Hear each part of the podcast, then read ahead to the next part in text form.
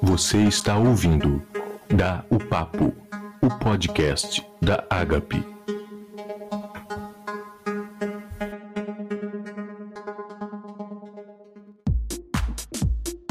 Olá, olá, olá, olá! Seja bem-vindo ao podcast Dá o Papo, o podcast da IEC Agape.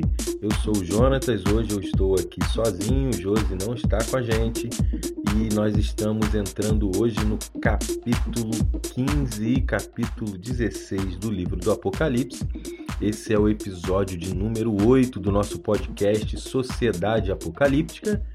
E o tema do podcast de hoje é o cálice da ira de Deus.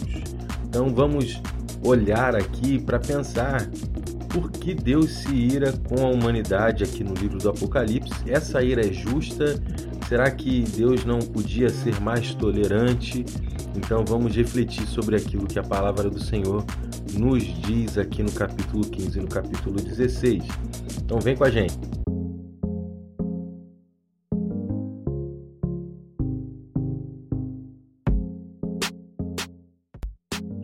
Para começar, a gente precisa é, olhar aqui o capítulo 15 e o capítulo 16. E eu espero que você esteja acompanhando, você que está acompanhando esses podcasts, você esteja conseguindo acompanhar e compreender qual é a linha de raciocínio aqui do livro do Apocalipse. E nós estamos aqui então dentro daquele contexto da batalha da igreja dos santos de Deus contra a besta e o dragão. Isso foi apresentado para nós no capítulo 13 do livro do Apocalipse. Nosso último podcast, o contexto ainda é esse. Nós vamos refletir aqui mais um pouco, porque nesse contexto onde pessoas estão se curvando à besta, é, entra a, a, um momento onde a ira de Deus se consuma e ele derrama julgamento e juízo sobre os adoradores da besta que estão sobre a terra. Então vamos refletir nisso aí e eu convido você, se você ainda não leu o capítulo 15, o capítulo 16, faça a sua leitura, dê um pause nesse podcast e depois sim venha com a gente nessa meditação de hoje. Capítulo 15 começa no versículo 1, dizendo o seguinte: Palavras do João: Vi no céu outro sinal, grande e maravilhoso, sete anjos com as sete últimas pragas, pois com elas se completa a ira de Deus. O João está dizendo que o fim está chegando e que o julgamento final está se aproximando e Deus fará isso, Deus derramará o seu julgamento sobre essa sociedade apocalíptica.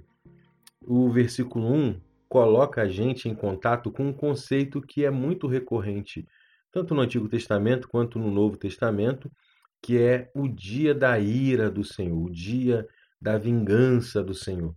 Que negócio é esse de ira? Por que, que Deus se ira? Será que ele ficou chateado com alguma coisa? Será que é uma explosão de raiva? Não, então a gente precisa começar esse podcast pensando nisso. O conceito bíblico da ira de Deus é muito mais amplo e muito mais profundo do que aquilo que a gente entende por ira na, na vivência, na dinâmica humana. Ira de Deus não é uma explosão de raiva, não é uma explosão de sentimento. A ira de Deus é a manifestação perfeita do seu julgamento sobre a sociedade que está distante da sua vontade. Então, o capítulo 15, versículo 1, situa a gente que tudo isso que a gente verá nesses dois capítulos está relacionado com a consumação da ira de Deus. Mais uma vez, não é uma explosão de raiva, não é uma desistência de Deus em relação à sua criação, mas é Deus dando conforme as obras de todos os homens, Deus julgando a atitude, as obras dessa sociedade apocalíptica. E seria muito complicado se nós lidássemos nas páginas, nas páginas das Escrituras com um Deus que não que não manifesta o seu juízo, que não revela a sua ira contra uma sociedade pecadora. Porque essa ideia de um Deus que não se comove com a dor do mais fraco, a ideia de um Deus que não sofre com o, o seu povo sendo perseguido injustiçado, essa ideia seria uma ideia muito complicada, porque Deus ama tanto o seu povo que ele não pode tolerar que os mais fracos, oprimidos, que os justos, os, os retos sejam é, perseguidos e oprimidos por aqueles que estão distantes do seu propósito, do propósito de Deus. Então Deus precisa se posicionar e manifestar o seu julgamento. Então, uma sociedade ou uma, uma fé em um Deus que não julga, que não traz a recompensa para a humanidade de acordo com as suas ações, seria a crença num Deus muito apático, muito muito à parte da realidade e da vida humana. Então, o versículo 1 coloca a gente em contato com essa realidade da ira de Deus. Chegou o momento de Deus completar e manifestar a consumação de sua ira, do seu julgamento, do seu perfeito julgamento. Ele não julga como homem, ele julga como um Deus que tudo conhece e conhece em perfeição. O texto vai dizer para a gente, no versículo 2, que o João vê algo semelhante ao mar de vidro misturado com fogo, e em pé junto ao mar os que tinham vencido a besta, e a sua imagem e o número do seu nome. Aquilo que tem um aspecto de fogo, no versículo 2, pode ser comparado com o mar de vidro que foi revelado lá no capítulo 4, que era uma referência a todo o firmamento, toda a criação de Deus que estava diante do trono do Deus Criador, lá no capítulo 4. Ele está sendo trazido de novo aqui.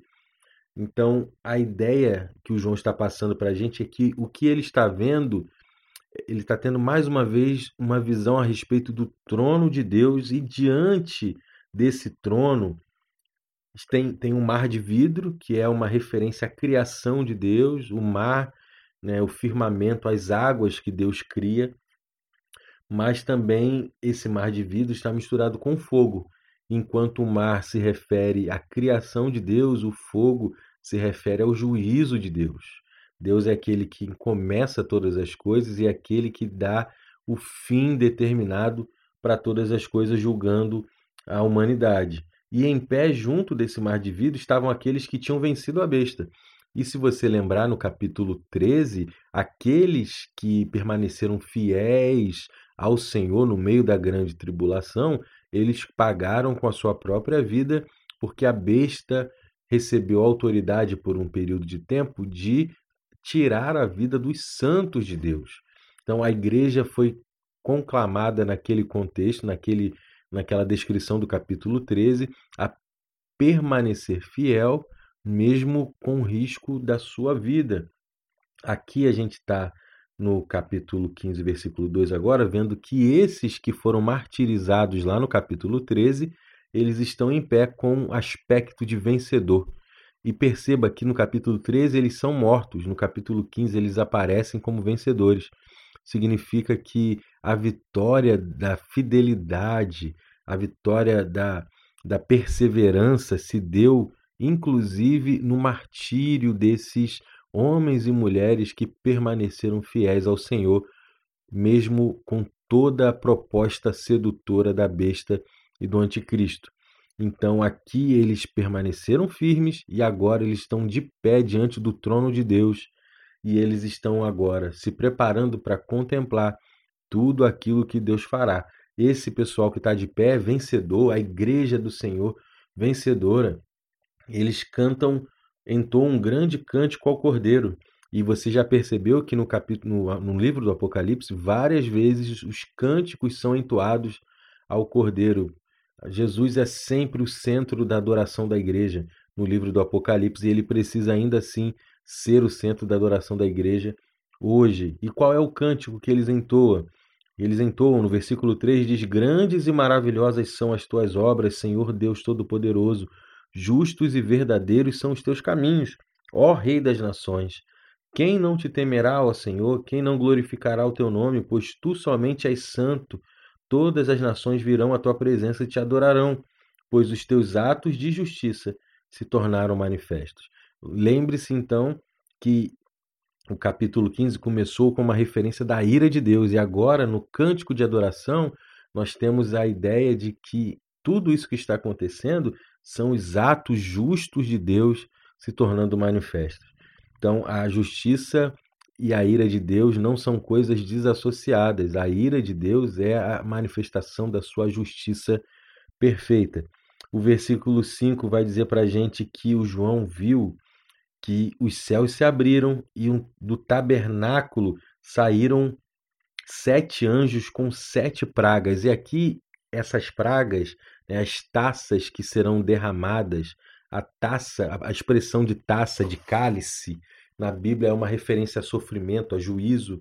E aqui os anjos carregam seus cálices, as suas taças, que dentro delas então está o juízo de Deus para essa sociedade apocalíptica esses anjos vão manifestar e vão revelar cada uma dessas sete pragas, dessas sete taças, e a gente vai perceber como elas estão relacionadas àquele contexto de libertação do Egito. Porque, na verdade, tanto lá quanto aqui, o que aconteceu foi Deus manifestando a sua ira, a sua justiça perfeita contra os opressores e dando livramento e vitória ao povo fiel que colocava no trono da sua vida o Senhor Deus Todo-Poderoso. Então o texto vai dizer para a gente que esses quatro, que esses sete anjos, eles estavam é, vestidos de linho puro, resplandecente, tinham cinturões de ouro ao redor do peito. Os quatro seres viventes, é, um dos quatro seres viventes deu aos sete anjos as taças, sete taças cheias da ira de Deus, e o santuário ficou cheio de fumaça da glória de Deus e do seu poder, e ninguém podia entrar no santuário enquanto se completasse as sete pragas dos sete anjos.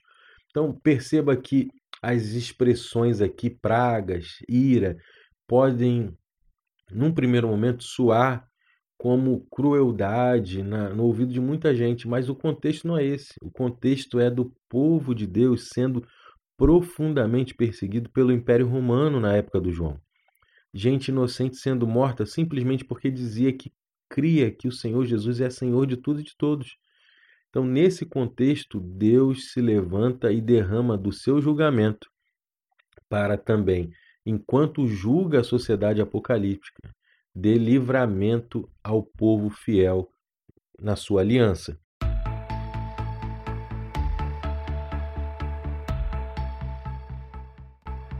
Aí a gente entra no capítulo 16, que também é um texto fundamental, porque agora sim, no capítulo 16, as sete taças vão ser reveladas. Na verdade, as sete taças, as sete pragas, são sinônimos aqui no capítulo 16. O texto vai dizer para gente: Então ouviu uma forte voz que vinha do santuário e dizia aos sete anjos: Vão derramar sobre a terra as sete taças da ira de Deus. O primeiro anjo foi e derramou a sua taça pela terra, e abriram-se feridas malignas e dolorosas naqueles que tinham a marca da besta e adoravam a sua imagem. Lembre que na libertação do povo do Egito, uma das pragas foram as úlceras na pele dos egípcios. Os egípcios que valorizavam muito a pele e tinham muito temor em relação às doenças de pele, porque um dos seus deuses, o deus que protegia e que dava cura de todas as doenças, então aqui nesse contexto, essa praga é trazida de novo à tona, porque ela é uma referência da, do juízo de Deus sobre essa sociedade apocalíptica. O texto vai dizer para a gente que essas feridas foram dadas àqueles que tinham a marca da besta e adoravam a sua imagem. Perceba que não é algo aleatório, não é uma manifestação de juízo sem fundamento. Aqueles que se dobraram diante da besta e que foram instrumentos da besta para dor e sofrimento de muitos, esses agora colherão as consequências dos seus atos. O versículo 3 fala do segundo anjo que derramou a sua taça no mar, e este transformou em sangue, como de um morto, e morreu toda a criatura que vivia no mar. O, capítulo, o versículo 4 fala também que a, o terceiro anjo derramou a taça nos rios e as fontes dos rios, e eles se transformaram em sangue. Então, aqui a gente tem mais uma vez uma referência à praga do Egito, quando o Nilo se transforma em sangue. E lá no livro do Êxodo, não só o Nilo se transformou em sangue, mas todo o reservatório de água dentro do Egito também foi transformado em sangue. Aí o texto vai dizer para a gente que ouviu um anjo que tem autoridade sobre as águas dizer: Tu és justo, Senhor. Tu, o santo que és e que era, porque julgaste estas coisas. Pois eles derramaram o sangue dos teus santos, dos teus profetas, e lhes deste sangue para beber, como eles merecem. Perceba como que é o juízo de Deus é proporcional, ele não é desmedido ele não é cruel, ele não é além da conta, ele é na medida certa, segundo a justiça perfeita de Deus. O anjo está dizendo: assim como eles derramaram sangue, agora o Senhor deste sangue para eles beberem. O texto vai dizer para a gente ainda que, no versículo 7, ouviu o altar responder: Sim, Senhor Deus Todo-Poderoso, verdadeiros e justos são os teus juízos. Então, Aqui a gente tem as três primeiras pragas, as três primeiras taças sendo derramadas e elas trazem consigo sofrimento sobre aqueles que se curvaram diante da besta. Assim como no Egito as pragas atingiam aqueles que se dobravam diante dos deuses do Egito e não sobre o povo de Israel. Aqui também, no versículo, no capítulo 16, tudo o que acontece acontece sobre aqueles que se curvaram diante da besta. O quarto anjo, no versículo 8, derramou a taça sobre o sol, e foi dado poder ao sol para queimar os homens com fogo. Estes foram queimados pelo calor forte e amaldiçoaram o nome de Deus que tem domínio sobre estas pragas. Contudo, recusaram arrepender-se e glorificá-lo. Perceba aqui que a gente tem no versículo 8 uma referência a uma manifestação da ira de Deus e da justiça de Deus através do calor do sol. E a gente não sabe dizer, o texto não é claro em mostrar se isso é uma coisa literal, se o sol realmente vai queimar com seu calor pessoas, ou se isso é uma mensagem figurada. Mas a ideia é que as, a ideia do Apocalipse é trazer essa mensagem tão clara e tão terrível para fazer as pessoas pensarem nos seus caminhos. E perceba que, mesmo diante de tamanho sofrimento, de tamanho juízo, o versículo 8 vai dizer para a gente, versículo 9, que, contudo, essas pessoas recusaram a arrepender-se e a glorificar a Deus perceba que o propósito do juízo de Deus não é a perdição das pessoas, mas é um chamado ao arrependimento. Quantas vezes a gente não percebe que alguma coisa está dando errado, que a gente está fazendo algo do jeito do, da forma errada, quando a gente sente uma dorzinha, quando a gente sente que que o martelo bateu no dedo e não no prego, que alguma coisa foi, opa, preciso mudar alguma coisa. Aqui o texto está dizendo que nem debaixo do juízo de Deus essas pessoas reconheceram ele como seu Senhor. Eles não se arrependeram, pior, eles amaldiçoaram o nome de Deus, está no versículo 9. Ah, o texto vai continuar no versículo 10 e versículo 11, falando da praga da escuridão, que também é uma referência às pragas do Egito.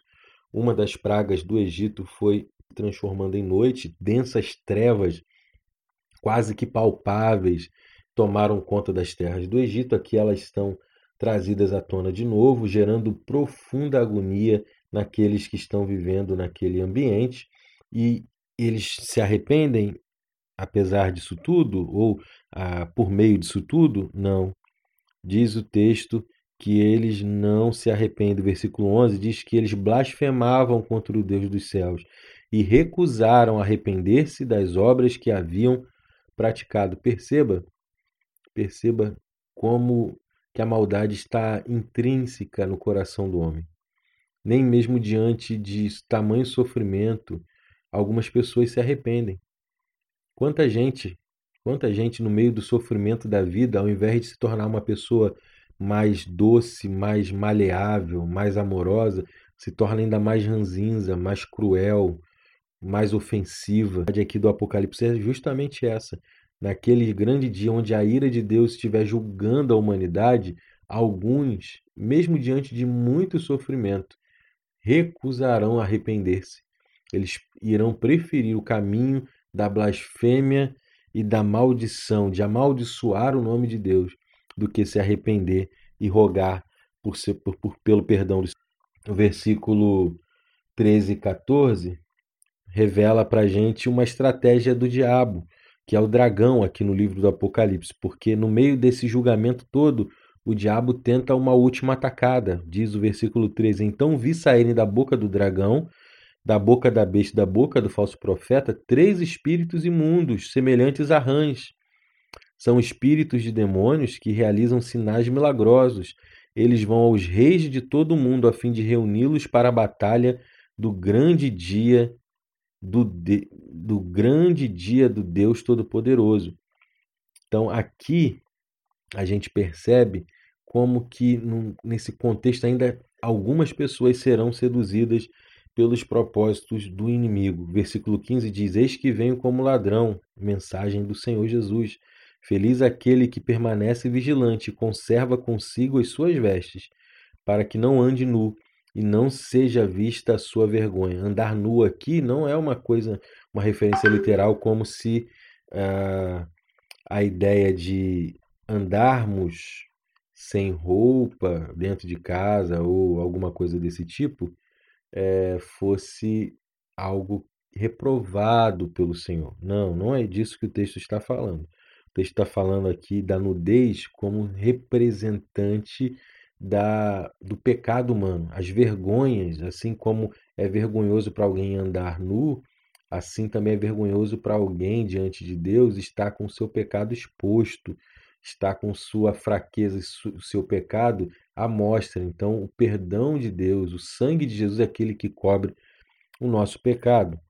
Então, os três espíritos que saíram da boca do, dragão, da besta e do falso profeta reuniram no lugar que em hebraico é chamado de Armagedon. Armagedon seria uma referência ao vale de Meguido, que é um vale que existe na, nas terras de Israel, mas não como uma referência é, literal geográfica, mas apenas como uma referência de um lugar de batalha. O vale do Meguido era um vale usado para grandes batalhas.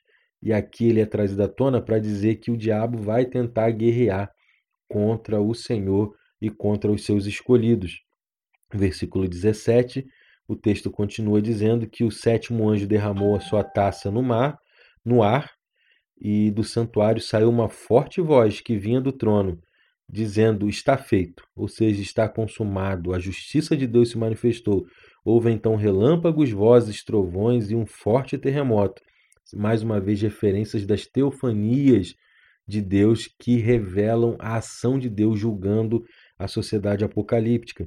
Versículo 19 diz: A grande cidade foi dividida em três partes, e as cidades das nações se desmoronam, se desmoronaram.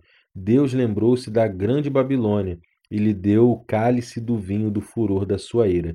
Babilônia aqui como referência dessa sociedade sem Deus, e todas as ilhas fugiram, as montanhas desapareceram, caíram sobre os homens, vindas do céu, enormes pedras de granizo, de cerca de 35 quilos cada, e eles blasfemaram contra Deus por causa do granizo, pois a praga fora horrível. Então, mais uma vez, uma referência à praga do Egito, quando caiu também granizo sobre a terra do Egito. Aqui a gente percebe que o capítulo 16 está mostrando como que o homem sem Deus caminha a passos largos para uma vida ainda mais sem Deus, no meio de tanto juízo, de tanto julgamento dos seus atos e dos seus pecados sendo julgados por Deus, eles não se arrependem, eles preferem o caminho da blasfêmia contra Deus, eles falam do Deus Criador, mas eles não se arrependem das suas obras. O capítulo 15 e o capítulo 16 tem algo muito importante a nos ensinar. Capítulo 15 mostra para a gente que quem é que foi visto em pé diante do trono de Deus? Aqueles que permaneceram fiéis. O livro do Apocalipse não é um livro para se ler focando nos símbolos ou, ou nas metáforas, como se, se fosse um livro de terror. Não. Ele tem uma mensagem muito mais importante. A mensagem é: não importa o quão difícil esteja o contexto dos servos e das servas do Senhor, a vitória já foi dada pelo Cordeiro. Os cânticos de adoração ao Cordeiro vitorioso já, já foram entoados na eternidade. Ele é vencedor e para sempre será. E porque ele é vencedor, nós somos também mais do que vencedores por meio daquele que nos amou. Então, o capítulo 15 mostra o resultado da fidelidade. Aqueles que permanecem fiéis são os vencedores. Capítulo 16 revela a maldade no coração da humanidade sem Deus, da sociedade apocalíptica, mesmo diante do julgamento de Deus, que buscava alertá-los para o arrependimento. Mesmo diante da possibilidade de arrepender-se, eles preferem o caminho do distanciamento do Senhor.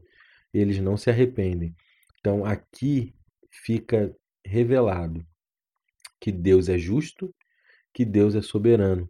Ele julgará as nações ele julgará a humanidade.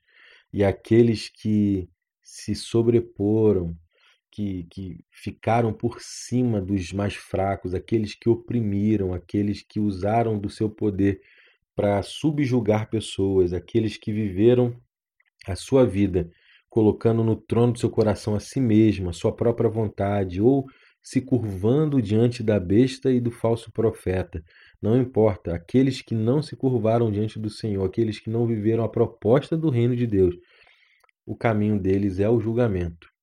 O caminho deles é o julgamento perfeito de Deus. E contra os argumentos do Deus Todo-Poderoso, não há desculpa, não há argumentos que prevaleçam contra o Deus que tudo vê. Ele julga, julga com perfeição, julga com retidão julga, julga com soberania e com sabedoria, porque Ele é o Deus que tudo pode, é o Deus que criou todas as coisas e aquele que levará todo o universo ao fim determinado. Glórias sejam dadas ao Cordeiro. Esse capítulo 15 e capítulo 16 mostram para a gente que nós servimos a um Deus que não fica passivo diante do sofrimento dos mais fracos, diante do sofrimento dos inocentes ele é um Deus que julgará toda a maldade humana. Ele é um Deus que julgará toda a maldade dessa sociedade apocalíptica. Aqueles que não são julgados aqui serão julgados pelo Senhor. Aqueles que aqui conseguem se safar da justiça dos homens, naquele grande dia não terão argumentos contra o Senhor que tudo vê. Bendito seja o nome do Senhor.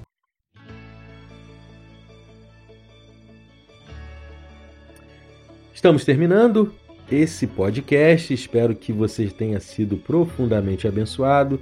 Semana que vem teremos mais um podcast. Estamos chegando já aos últimos episódios dessa série Sociedade Apocalíptica. Então convido você a perseverar até o fim com a gente, para que chegando no capítulo 22 a gente celebre a vitória do Cordeiro através dos nossos estudos aqui também. Que o Senhor te abençoe, que o Senhor te faça permanecer fiel em nome de Jesus. E lembre-se, todo toda a nossa causa, todas, todo o sofrimento desse mundo não está escondido aos olhos do Senhor. No tempo certo, ele julgará todas as coisas.